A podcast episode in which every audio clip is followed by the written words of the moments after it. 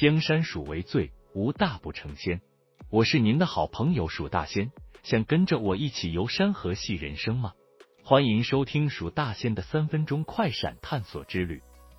今天我们将探讨一个令人着迷的主题——创意。你有没有常常感到创意枯竭，或者对如何激发自己的创造力感到困惑？创意是一种独特的力量，可以改变世界，改善生活。并让我们更有乐趣。让我们先来看一个关于创业的故事。有一位名叫爱迪生的发明家，他有超过一千多个专利，其中包括电灯泡和留声机等革命性的发明。然而，他在创造这些发明的过程中，经历了无数次的失败和挫折。他曾说过：“我没有失败，我只是找到了一万种行不通的方法。”这个故事告诉我们，创意需要毅力和坚持。有时候失败是成功的前奏，创意也可以在艺术中找到。谈到这一点，我们可以回顾一下毕卡索的生平。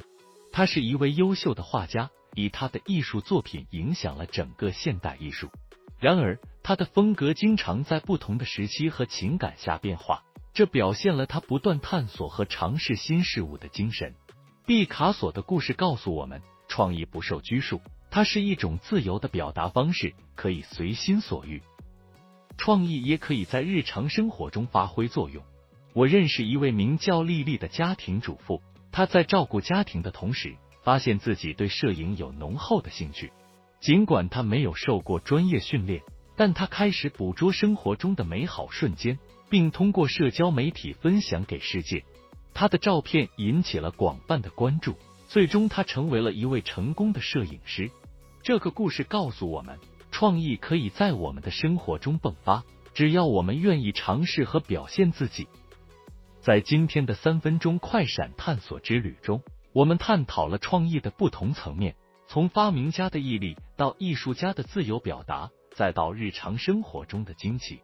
创意是我们生活中的宝藏，它可以激发我们的想象力，并带来无限的可能性。江山属为最，无大不成仙。我是蜀大仙，我们下次再见。